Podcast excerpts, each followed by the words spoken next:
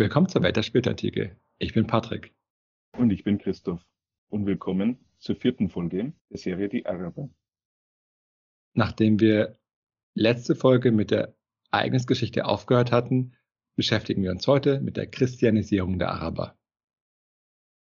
Im vierten und fünften Jahrhundert kamen die Araber in der syro-arabischen Steppe in Kontakt mit dem Christentum also mit syro-arabischer Steppe, ist die Region zwischen der fruchtbaren Region des fruchtbaren Halbmonds, wo man Landwirtschaft betreiben kann, gemeint, und der Wüste. Da gibt es noch eine Zwischenzone sozusagen. Langsam wurden hier also die Araber christianisiert, wobei wahrscheinlich das Mönchtum eine wichtige Rolle gespielt hat. Das passt natürlich, weil das Mönchtum ja aus dem Einsiedlertum hervorgegangen ist. Das heißt, Einzelne Asketen haben sich von der Zivilisation zurückgezogen und sind dann in die Wüste gegangen, damit sie ihre Ruhe haben. Und mit der Zeit haben sich dann regelrechte Einsiedlerkolonien entwickelt. Und langfristig ist dann daraus das zusammenlebende Mönchtum entstanden. Also das, was wir jetzt heute kennen mit den Klöstern. Wobei in den Wüstenregionen selber das Einsiedlertum sich weiter erhalten hat. Und da diese Mönche in der Wüste unterwegs waren, sind sie dann mit den verschiedenen arabischen Gruppen in Berührung gekommen. Dementsprechend gibt es auch viele Heiligengeschichten, in der die Heiligen die heidnischen Araber durch Wunderheilungen beeindruckt haben und so konvertiert haben. Die jeweiligen Geschichten sind aber natürlich stilisiert und wurden auch immer nach einem bestimmten Muster abgefasst. Deshalb muss man auch aufpassen, wenn man diese Geschichten als Quellen benutzt, aber trotzdem liefern sie uns wertvolle Hinweise für das Aufeinandertreffen von Asketen und Arabern. Man muss an dieser Stelle sagen, dass das Verhältnis zwischen Asketen bzw. christlichen Missionaren und den Arabern dabei aber nicht einseitig war. Also die Araber waren jetzt nicht einfach passiv und haben alles aufgenommen, während die Asketen aktiv waren und einfach gepredigt haben und Wunder vollbracht haben, sondern die Vorgänge waren natürlich viel komplexer. Wenn man sich mit so einem Thema beschäftigt, lohnt es sich auch immer mal, einen Blick über den Tellerrand hinauszuwerfen. Denn das Thema Christianisierung taucht natürlich nicht nur in antiken Kontexten auf, sondern auch in, in mittelalterlichen bzw. neuzeitlichen Kontexten sodass es sich lohnt, auch mal in diese Gegenden zu schauen, um dort zu untersuchen, wie da eigentlich die zwischenmenschlichen Dynamiken waren, um auch überhaupt einen sozusagen religionswissenschaftlichen Eindruck zu kriegen, wie sowas abläuft. Es ist gerade dann sinnvoll, wenn wir uns mit Gegenden beschäftigen, wo wir wenig Quellen haben. Zum Beispiel gibt es Untersuchungen zur Christianisierung von Indianern in Nord- und Südamerika, und dort sehen wir, dass der Prozess sehr dynamisch war. Oft war es nämlich so, dass zuerst bestimmte christliche Praktiken angenommen wurden, ohne dass man ein christliches Bekenntnis gehabt hätte. Und erst mit der Zeit ist man dann tatsächlich auch dem Glauben nach zum Christentum konvertiert. Und ähnliches gab es auch in der Antike. Bei den heidnischen Arabern gab es oft Entsprechungen zu den römischen Göttern. Oder zumindest wurden manche römischen Götter adaptiert. Wobei das aber heißt, dass man nicht jetzt einfach römische Götter übernommen hätte und ihnen dann arabische Namen verpasst hat, sondern es fanden Identifikationsprozesse statt. Das heißt, man hatte Aspekte bestimmter römischer Gottheiten bei den eigenen Göttern wiedererkannt, sodass man dann die entsprechende römische Gottheit mit der arabischen Gottheit identifiziert hat. So sah das Heidentum bei den Arabern aus. Und ähnliches passierte auch mit christlichen Figuren oder Praktiken. So berichten zum Christen zum Beispiel von einer ägyptischen Jungfrauengöttin, die ein Gottkind zur Welt bringt. Christliche Elemente werden also ins eigene heidnische System absorbiert, so wie man römisch-heidnische Elemente vorher in arabisch-heidnische Elemente absorbiert hat.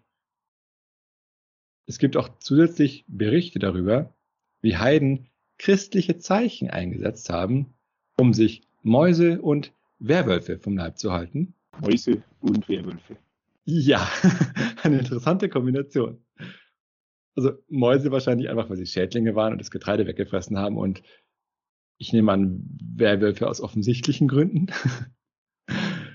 Oder ein ägyptischer Aristokrat hat Christus angerufen, damit sich sein Horoskop erfüllt. Okay, warum nicht? ich weiß nicht, was jetzt dabei lustiger ist. Die christlichen Zeichen gegen Werwölfe oder die Geschichte mit dem Horoskop. Und also die Horoskopgeschichte selbst ist jetzt natürlich weniger spektakulär, aber dafür theologisch unsinniger, wenn man bedenkt, dass das Christentum ja eigentlich Horoskope und die Astrologie dahinter abgelehnt hat. Richtig. Und an diesem Beispiel kann man eben auch sehen, dass die Grenzen zwischen den Religionen in der Praxis sehr fließend sein konnten. Und es gab natürlich auch das Umgekehrte, dass Christen, die getauft waren, ein christliches Bekenntnis hatten und vielleicht auch regelmäßig in die Kirche gegangen waren, aber trotzdem auch Horoskope und sonstige heidnische Praktiken benutzt haben. Es geht also nicht darum, da kommt jemand und dann gibt es eine große Debatte um theologischen Inhalt und philosophische Fragen, an was man denn glauben soll und welches Bekenntnis man haben soll, sondern eigentlich geht es eher darum, dass das tägliche Leben von so Praktiken erfüllt wird und dann von da aus äh, die Menschen eher dazu geführt werden, die christliche Religion anzunehmen. Ja, ja, aber man, man darf sich das nicht so trocken vorstellen. Und wenn man darüber nachdenkt, ergibt es ja Sinn. Ich meine, wenn der jemand äh, wenn zu dir kommt und der sagt irgendwas Philosophisches oder Theologisches, dann hat es erstmal wenig Effekt. Und ich denke, klar, es gibt natürlich Missionare, aber sobald du Gemeinden hast, läuft vieles, ich sage jetzt mal, unorganisiert ab. Man lebt zusammen einigermaßen und man sieht einfach die Praktiken und man übernimmt es dann. Und ich vermute mal, dass es dann so abläuft, ohne dass eine Strategie dahinter steckt, sondern Menschen verhalten sich einfach so. Und äh, diese Eremiten in der Wüste, versuch, äh, vermute ich mal, die haben einfach ein gewisses Charisma, eine gewisse Anziehung gehabt für manche. Genau, was halt diese außerordentliche Lebensform war, dass man äh, vollkommen genügsam lebt und, und dann natürlich Wunder vollbringt. Das, das ist nicht äh, auch eine Normalität in der Antike. Wenn man sich für das Christentum interessiert hat oder konvertiert ist, hat man natürlich auch neue Sozialkontakte geknüpft. Denn das Christentum ist ja eine sehr gemeindeorientierte und personale Religion. Und zwar hat Religion natürlich allgemein immer einen öffentlichen Charakter und stiftet Gemeinschaft. Doch waren jetzt die verschiedenen heidnischen Kulte in der Regel nicht so gemeindeartig organisiert wie, wie die Kirchen. Die bieten ja auch ein so gewisses soziales Sicherheitsnetz. Genau, genau, das gab es. Wahrscheinlich bei manchen heidnischen Religionen nicht so. Genau, da war das, äh, bei den meisten gab es sowas gar nicht. Es, es gibt auch eine These, dass das natürlich eine Rolle gespielt hat beim Erfolg des Christentums, dass es diese soziale Versorgung gab. Mhm. Und da das Christentum sich vom römischen Reich heraus ausgebreitet hat, konnte man auch so Kontakte zu römischen Bürgern knüpfen auch solchen, die einen höheren Status hatten. Dadurch konnte sich natürlich auch der eigene Stand langfristig verbessern. Und aus der Perspektive der Römer wurde man auch zivilisierter und war weniger barbarisch als ein Heide. Zumindest aus Sicht von römischen Christen natürlich, weniger aus Sicht der römischen Heiden. Gut, aber die waren ja nicht mehr so mächtig zu dem Zeitpunkt. Das stimmt. Christianisierung konnte auch ein Faktor zur Sesshaftwerdung sein. Manchmal passierte das von allein bei der Konversion und manchmal versuchten Bischöfe auch bewusst, Nomaden, die zum Christentum konvertiert waren, zur Sesshaftigkeit zu animieren. Solche Phänomene hat man dann auch in Lateinamerika gesehen, wo man dann versucht hat, nicht Landwirtschaft betreibende Indianer in, in Dörfer anzusiedeln, also auch Dörfer zu gründen, und es ist ja ganz interessant, die Berichte der Missionare zu lesen, die einige Schwierigkeiten hatten bei einigen Gruppen, weil es natürlich für die eine ganz unbekannte Lebensform war. Aber zurück zu, zu den Arabern. Eine Gemeinde war ja um die Kirche strukturiert, also Kirche hier im Sinne auch von einem Gebäude. Und es war ja ein konkreter Ort, wo man sich eben regelmäßig getroffen hat und wo das Gemeindeleben organisiert wurde. Dementsprechend ist das Christentum auch eine, einfach eine sesshaften Religion, trotz der Asketen, die rumlaufen. Und durch die Sesshaftwerdung kam es auch zu einer stärkeren Stratifizierung. Das heißt, es kam zu einer stärkeren Hierarchiebildung innerhalb der Gruppe. Dadurch kam es auch zu einer stärkeren Elitenbildung, wobei die neuen Eliten sich jetzt vom Rest der Gruppe abgegrenzt haben. Das Prinzip hatten wir ja auch schon bei den Gentes angesprochen. Die Römer unterstützten die Anführer verschiedener Gruppen, indem sie sie zu Klientelkönigen machten oder zu Phylarchen und dadurch verbesserten sie deren Stand innerhalb der Gruppe und banden sie ins römische System ein. Und dieser Prozess kann dann eine Akkulturation bewirken. Ja, das heißt, die Gruppe passt sich also immer mehr der römischen Kultur an, wobei die Eliten am Anfang am stärksten davon betroffen sind, weil sie ja den engsten Kontakt mit den Römern haben. Sie hatten ja dann wahrscheinlich auch das meiste Interesse daran. Genau. Und dann sind alle anderen, was die Eliten machen und die wollen so wie die Eliten sein. Mhm. Ich frage mich, inwieweit man heute ähnliche Prozesse sehen kann, jetzt nicht unbedingt im Bereich Religion, sondern wenn es um politische Einbindung geht, ja, in die eigenen Interessen, dass man jetzt zum Beispiel eine Organisation gründet, die vielleicht auch Prestige hat und vor allem Ressourcen, und dass man dann Leute anwirbt aus einem anderen Land und die dann aktiv unterstützt, also jetzt mit, mit Trainings, und, und, und Geld natürlich, um dann so selbst Einfluss auf dieses Land zu gewinnen. Und wenn dann die, die Leute dann unterstützt sind, die jetzt, also die Eliten in anderen Ländern, dann fördern die eine bestimmte Politik, die man unterstützt. Das ist eigentlich auch eine ganz äh, interessante Überlegung, dass man jetzt das auf heutige Dinge überträgt. Aber zurück zu den Arabern. Auch wenn bei ihnen Christianisierung und Sesshaftwerdung teilweise Hand in Hand gingen, sollten wir aber nicht vergessen, dass die ersten Kontakte mit der christlichen Kultur über Mönche stattfanden. Die waren ja gerade nicht der Mainstream der christlichen Kultur. Natürlich hat ja das Mönchtum seinen Platz in der christlichen Gesellschaft, aber die meisten Christen waren eben normale Bürger und keine Mönche. Und wo wir beim Thema Christianisierung sind, will ich noch kurz auf einen weiteren Aspekt eingehen. Religion und Politik. Das hatten wir ja schon öfters in den Serien. Seit Konstantin dem Großen wurde das Christentum im Römischen Reich gefördert. Und auf diese Weise wurde das Christentum dahingehend politisiert, dass es mit dem Römischen Reich verknüpft wurde. Und mit politischen Kontakten wurden auch oft religiöse Kontakte geknüpft. So kam es zum Beispiel in Iberien, also dem antiken Georgien, zur Taufe des dortigen Königs, als er sich mit den Römern verbündet hatte. Und in der Perser-Serie hatten wir ja auch bereits gesehen, dass Christen unter dem Verdacht standen, römerfreundlich zu sein. Also das ist der eine politische Aspekt. Und ein anderer Aspekt wäre, dass wenn das Christentum in einer solchen Region bereits Fuß gefasst hatte, die Konversion eines Anführers zum Christentum dann eine stärkere Zentralisierung des christlichen Kultes bewirkt hat. Denn jetzt gab es ja einen Anführer, der den Kult jetzt gezielt fördert und das kann natürlich eben diesen Effekt der Zentralisierung haben. Man darf es aber gleichzeitig auch nicht zu weit treiben und jetzt jede Christianisierung politisch deuten.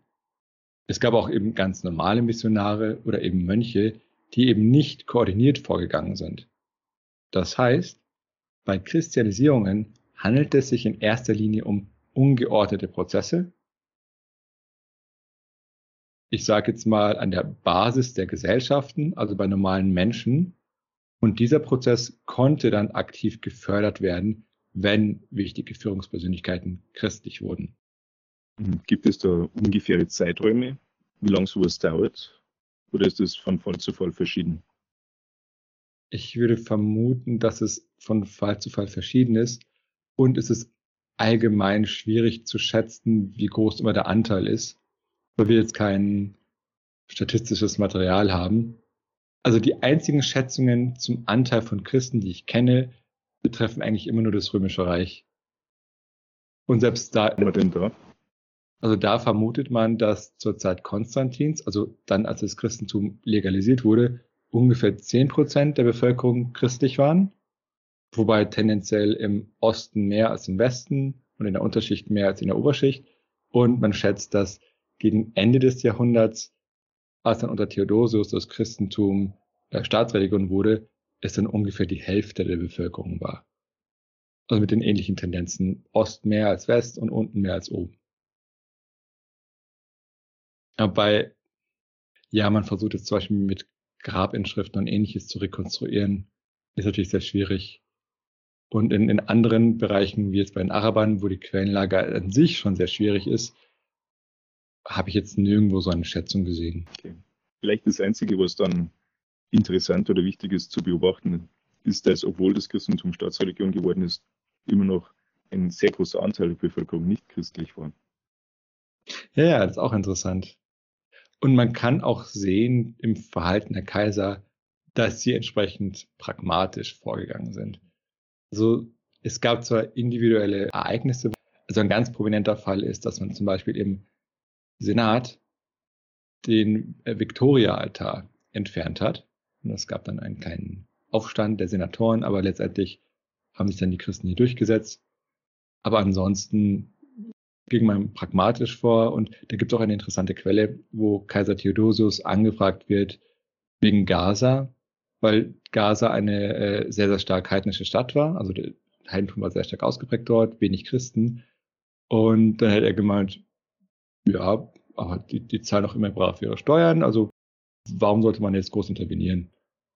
Also und, und die ersten, also es gab zwar jetzt bereits unter Konstantins Söhnen einige antiheidnischen Verfügungen, die dann gegen Tempel gerichtet waren, aber so wahnsinnig konsequent wurden die auch nicht umgesetzt.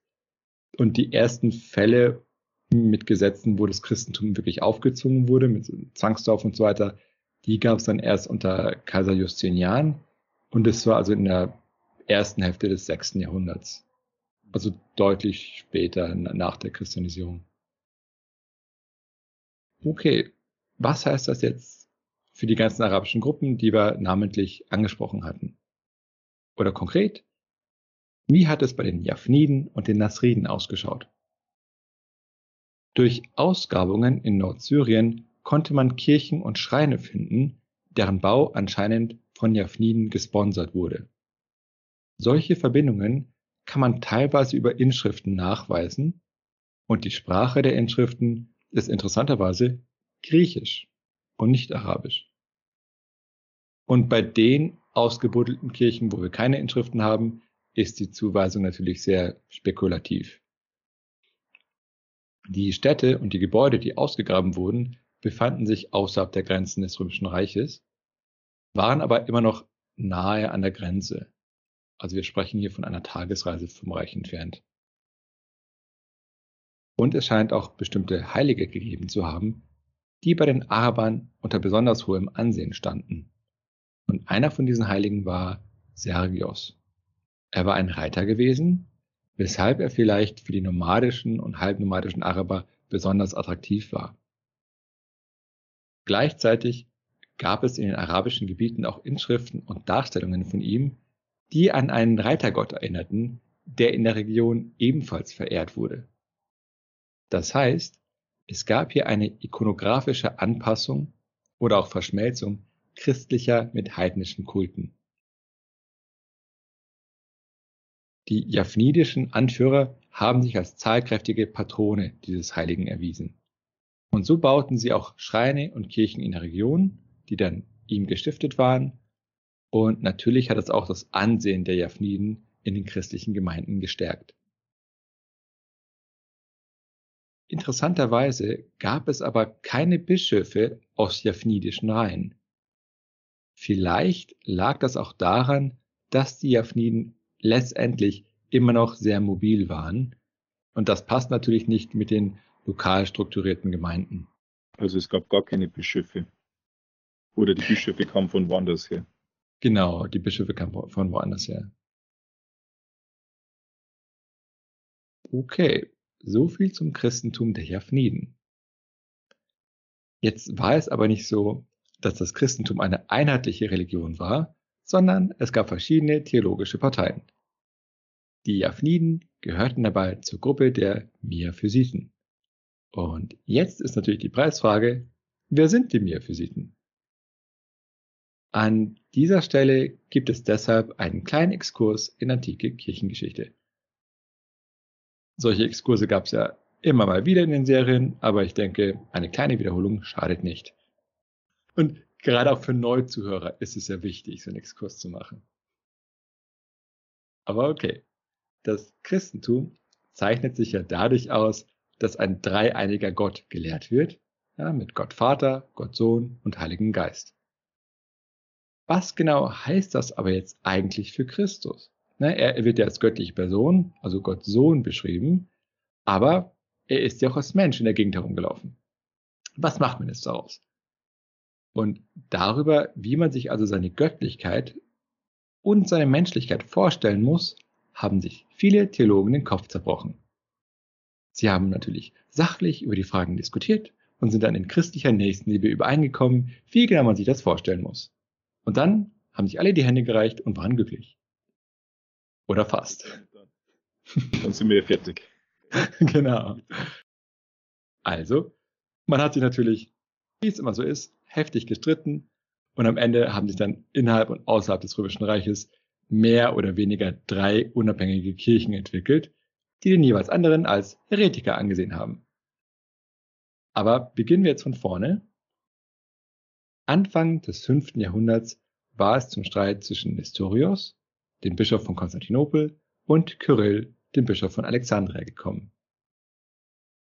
Nestorius kam dabei von der antiochenischen Theologietradition, die in Syrien und Mesopotamien sehr einflussreich war. Ihm war es wichtig, genau zwischen der menschlichen und der göttlichen Natur in Christus zu unterscheiden. Ja, man soll nichts durcheinander bringen und nichts vermischen. dabei war ganz klar, die ganzen Wunder von Christus gingen natürlich von der Gottheit aus und das Leiden war natürlich nur in der Menschheit. Kyrill wiederum kam von der alexandrinischen Tradition und er hat die Einheit der Naturen stärker betont und er hat Nestorius jetzt vorgeworfen, dass er Christus letztendlich in zwei unterschiedliche Personen aufspaltet und die beiden Naturen wie eigenständige Subjekte behandelt. Und das ist natürlich abzulehnen. Das Streit zwischen beiden ist dann eskaliert, wie das so häufig mal passiert, und der Streit hat dann so richtig an Fahrt aufgenommen. Jetzt wollte man aber das Problem endgültig lösen und hat deshalb ein Konzil einberufen also eine Bischofsversammlung. Und dieses Konzil tagte 431 in Ephesus. Und sagen wir mal, es hätte besser laufen können. Es gab gegenseitige Exkommunikationen und viel böses Blut. Und Nestorius wurde schließlich verurteilt und Kyrill hat sich durchsetzen können. Einige Anhänger der Tradition des Nestorius blieben aber bei ihren theologischen Positionen und wurden dann forthin als Nestorianer bezeichnet. Ja, das ist jetzt die eine Gruppe. Und diese Nestorianer waren in Syrien stark vertreten und auch in Teilen Mesopotamiens und im Perserreich. Du sagst immer, dass solche Positionen oft extrem dargestellt werden und eigentlich gar nicht so sind, wie die Gegner es beschreiben. Also hat Nestorius wirklich zwei komplett voneinander getrennte Naturen, göttlich und menschlich, in Christus gelehrt oder muss man das ein bisschen vorsichtiger sehen? Man, es ist eine sehr schwierige Frage. Also er hat gesagt, ja, das sind zwei Naturen, aber in einer Person geeint. Und jetzt hat Curl gesagt, ja, nee, du behandelst ja weiter wie zwei Personen und du sagst nur eine Person, aber de facto tust du ja so, als wären es zwei Personen. Und das ist dann das Zerrbild, das man dann äh, ihm angehängt hat. Man hat ihn gern auch Menschenanbeter genannt. Also in der Art, als würde er Christus in erster Linie als Menschen sehen. Und das kam zum Beispiel daher, dass Nestorius eben betont hat, ja, er war auch ein Mensch und hat dann eben die Leiden Christi auf die Menschheit bezogen und darauf hat er sehr viel Wert gelegt. Das lag aber auch daran, dass er wiederum gegen andere Theologen argumentiert hat, die jetzt die Menschheit Christi relativiert haben. Das heißt, also er hat auf einen geantwortet und dann hat ein anderer Theologe auf ihn geantwortet und andere Schwerpunkte gesetzt. Wenn jemand Göttlichkeit betont, dann könnte man argumentieren, dass er nur scheinbar gelitten hätte. Und vielleicht war das dem Nestor wichtig, Nestorius wichtig, dass er betont, ähm, dass Christus tatsächlich gelitten hat. Genau. Und das war zum Beispiel so, also Nestorius und, und die Schule, aus der er herkam, hat gegen einen gewissen Apollinarius von Laodicea argumentiert. Der hatte nämlich gelehrt, okay, ja, Christus ist äh, Gott und Mensch. Und der hatte sich das so vorgestellt, dass Christus keine vernunftbegabte Seele hätte. Ja, es gab ja diese aristotelische Vorstellung von diesen verschiedenen Arten von Seelen. Und er hat gesagt, ja, Christus hat zwar schon so, so eine ähm, primitivere Seele sozusagen, aber der göttliche Logos nimmt bei ihm den Platz der vernunftbegabten Seele ein und so funktioniert die Einheit. Und dann haben eben die Gegner gesagt, nein, denn das heißt, du lehrst ja damit keinen vollständigen Menschen Christus, weil er nicht einmal eine richtige Seele hat. Und deswegen hat man betont, er war ein Mensch. Und aus dieser Tradition kam Nestorius und hat gesagt, er war ein Mensch. Und dann hat Kyrill daraus gemacht, oh, er war also nur ein Mensch. Und wie es halt immer so ist. Also das ist jetzt äh, die eine Gruppe. Jetzt hat das Konzil von Ephesus die Streitfrage aber nicht wirklich gelöst und es sind viele Animositäten dageblieben. Und wenige Jahre später ist der Streit dann wieder eskaliert. Was macht man also? Man beruft wieder ein Konzil ein. Wieder fand es in Ephesus statt, im Jahr 449, und es ist dort noch mehr eskaliert und es kam sogar zu gewaltsamen Ausschreitungen, wobei womöglich ein Bischof totgeschlagen wurde. Super. Und man kann sich vorstellen, dass der Streit damit nicht gelöst wurde und es wurde nochmal ein Konzil einberufen. Das fand jetzt im Jahr 451, also zwei Jahre später, in Chalkedon statt. Dort hatte man sich dann Mühe gegeben, theologisch das alles so zu formulieren, dass es möglichst exakt ist, möglichst ohne irgendwelche Fehlinterpretationen. Und deswegen hat man gesagt, Christus ist in zwei Naturen geeint, aber unvermischt, ungetrennt und untrennbar. Und diese Partei, die das formuliert, nennt man in der Forschung Chalkedonia, also nach dem Konzil von Chalkedon. Und das entspricht im Prinzip den der katholischen Kirche, also von heute, und auch allen Kirchen in byzantinischer, also griechisch-orthodoxer und slawisch-orthodoxer Tradition. Es gab aber Leute, die haben dieses Konzil nicht anerkannt, weil die gesagt haben, ja nee, das, was ihr macht, ist ja einfach nur wieder ein verkappter Nestorianismus. Und die haben sich dann abgespalten. Und diese Gruppe nennt man dann entweder Antichalkedonier oder auch Monophysiten oder Miaphysiten.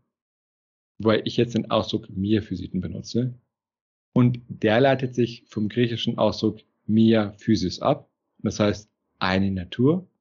Und der Ausdruck kommt eben daher, dass sie gelehrt haben, dass es eine Natur des fleischgewordenen Wortes Gottes gibt.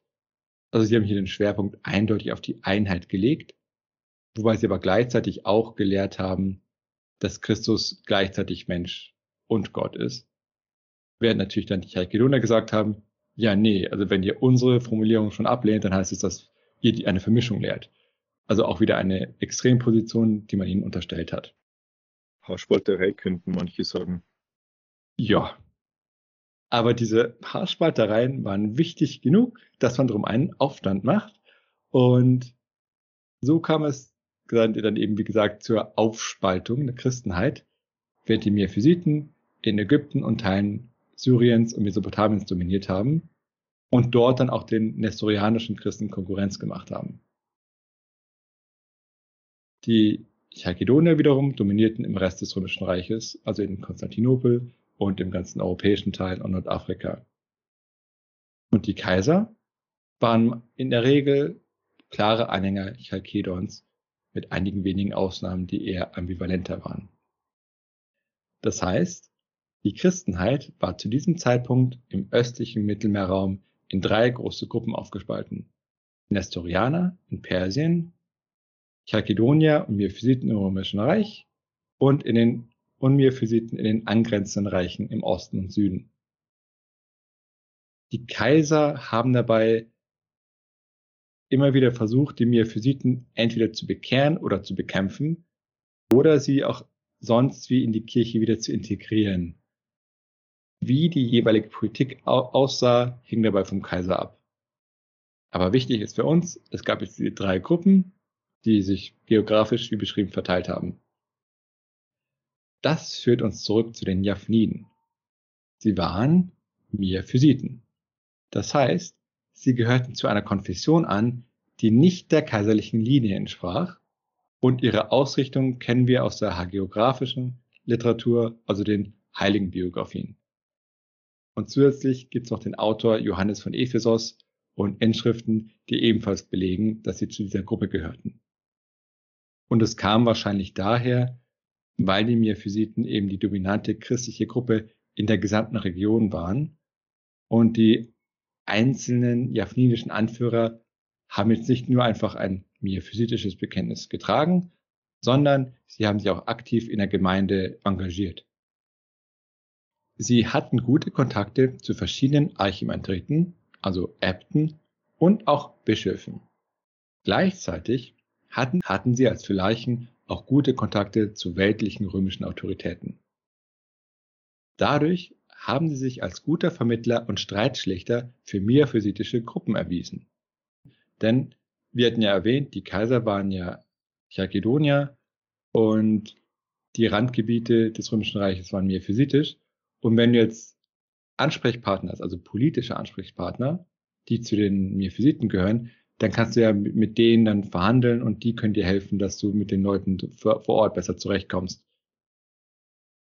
Und das hat die Japhniden sowohl für den Kaiser als auch für die Miaphysiten vor Ort eben als Mediatoren attraktiv gemacht.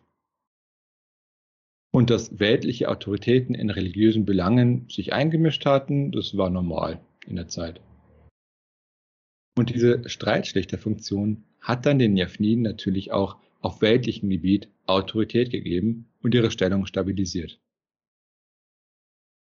Auch ergibt sich eine interessante Dynamik innerhalb des der christlichen Gemeinden, wenn nicht römische Akteure Einfluss auf innerchristliche Entwicklungen in den Grenzprovinzen nehmen können. Das heißt, das Christentum war also einerseits mit dem Römertum assoziiert, es gab aber auch Strömungen, die eben nicht der römischen Orthodoxie entsprachen und auf diese Art und Weise hatten sich dann diese Christen eine gewisse kulturelle Eigenständigkeit bewahrt. Und eben zu genau dieser Strömung gehörten eben auch die Japhniden. Und die kulturelle und räumliche Nähe hat den Japhniden eine besondere Stellung in der Region verschafft. Okay. Wie sah das Ganze jetzt bei den Nasriden aus? Also bei den persischen Klienten? Die Nasriden selbst, also die politische Führung in Al-Hira, hat sich nicht zum Christentum bekannt. Das hätte womöglich auch politisch problematisch sein können, weil die Sassaniden ja, die ja mit den Nasriden verbunden waren, sehr christenskeptisch bis zu christenfeindlich gegenüber eingestellt waren. Jetzt war es aber so, dass zwar die Führung in Al-Hira heidnisch war, aber die Bevölkerung war durchaus christlich. Und die war nestorianisch. Das heißt, sie entsprach derselben Strömung wie die meisten Christen im Perserreich.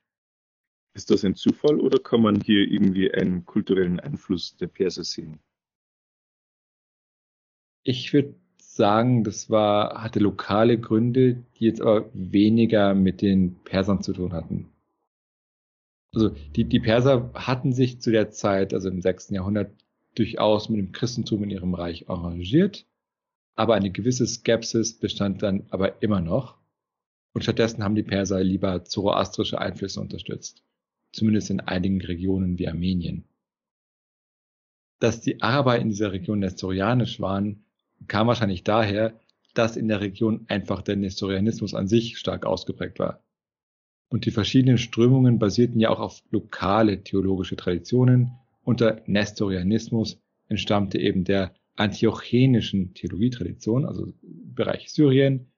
Und man bedenke, dass Antiochia ja zu Beginn auch formal das Haupt der persischen Kirche war, bevor die sich dann eigenständig gemacht hatten.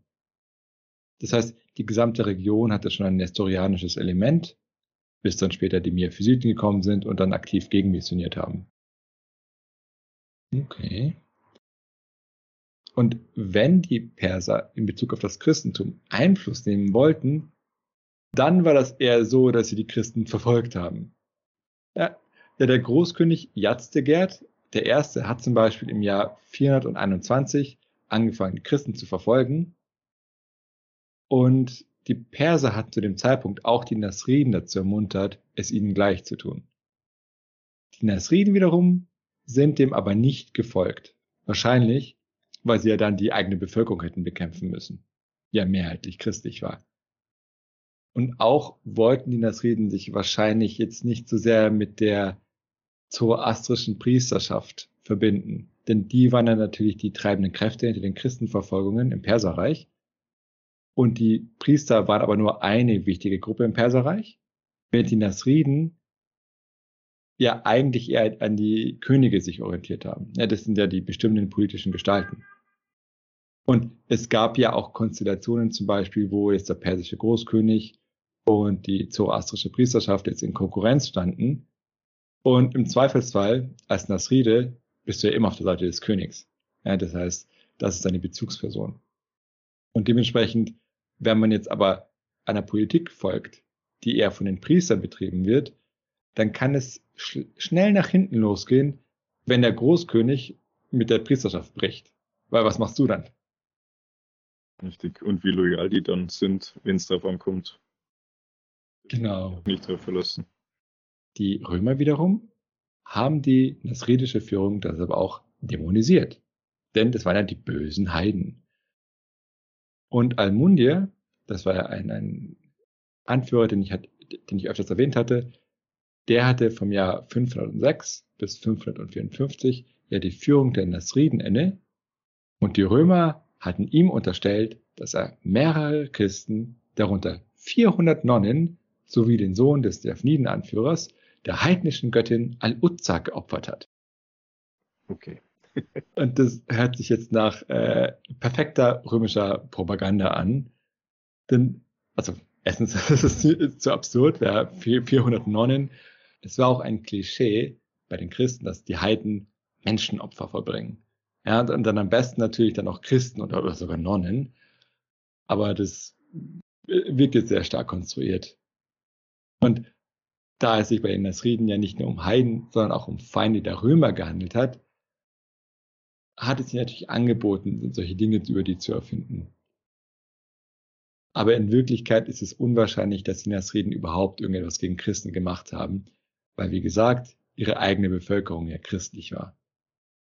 Und sie hatten sich ja nicht einmal dem Druck der Perser gebeugt, als sie im 5. Jahrhundert zu Christenverfolgungen sie aufgefordert hatten. Und im 6. Jahrhundert gab es einen ähnlichen Fall. Diesmal hatte der König von Himia, das lag im antiken Jemen, eben ebenfalls die Nasriden zu Christenverfolgungen aufgerufen, aber dem sind sie dann auch nicht gefolgt. Also ein weiterer Beleg dafür, dass diese römische Geschichte erfunden ist. Genau. Und was beim Fall Almundir noch hinzukam, bei ihm war es üblich, dass er Bischöfe als Gesandte eingesetzt hat und auch römische Missionare in seinem eigenen Herrschaftsgebiet zugelassen hat. Also so viel zum Thema oder böse, böse Heide. Und der spätere nasridische Anführer Al-Numan ist dann schließlich selbst zum Christentum konvertiert. das hatten wir ja letzte Folge erwähnt. Wobei er dann natürlich dann ins Gefängnis geworfen wurde von Chosra II., weil er ihm beim Kampf um seinen Thron nicht geholfen hatte. Das heißt, die Nasriden befanden sich in einem komplizierten Machtgeflecht zwischen Römern, Nestorianern, sasanidischen Königen, zoroastrischen Priestern und wohl auch einigen Heiden, die es auch noch oft in der Region gab. Und deshalb hatten es die Nasriden vermieden, sich selbst offen religiös festzulegen. Also auch selbst, dass sie jetzt Heiden waren.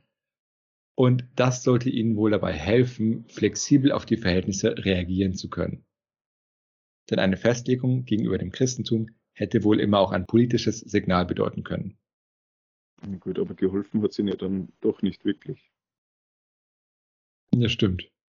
Ja, da hatten sie einfach die weltgeschichtliche Entwicklung gegen sich. Okay, so viel zum Thema das Christentum bei den Arabern.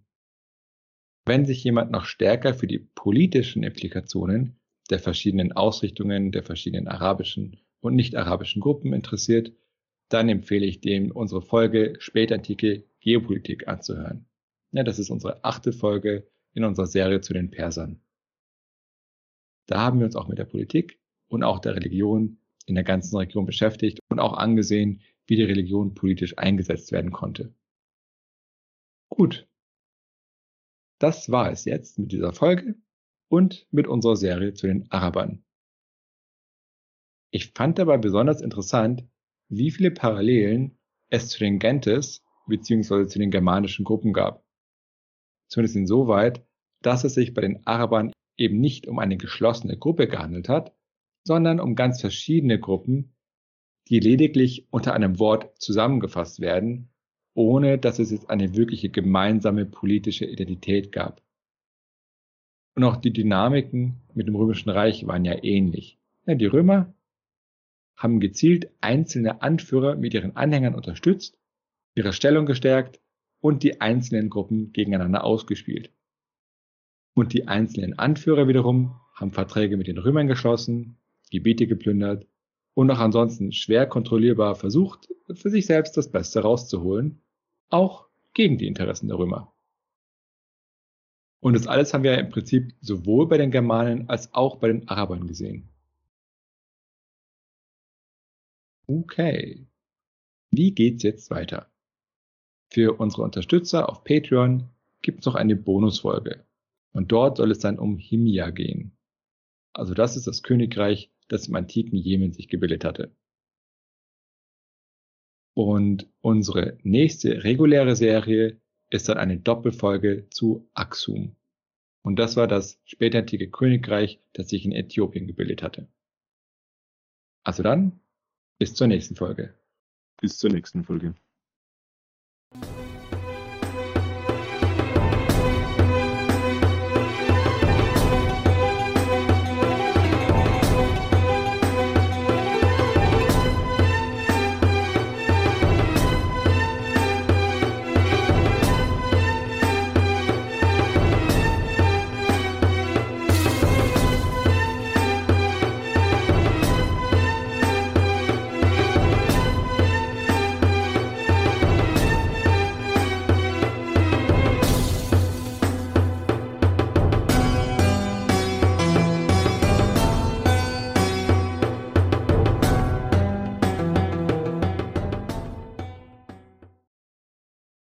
Mich noch interessieren würde, kannst du uns mehr dazu erzählen, was diese speziellen Ausrichtungen des Christentums angeht?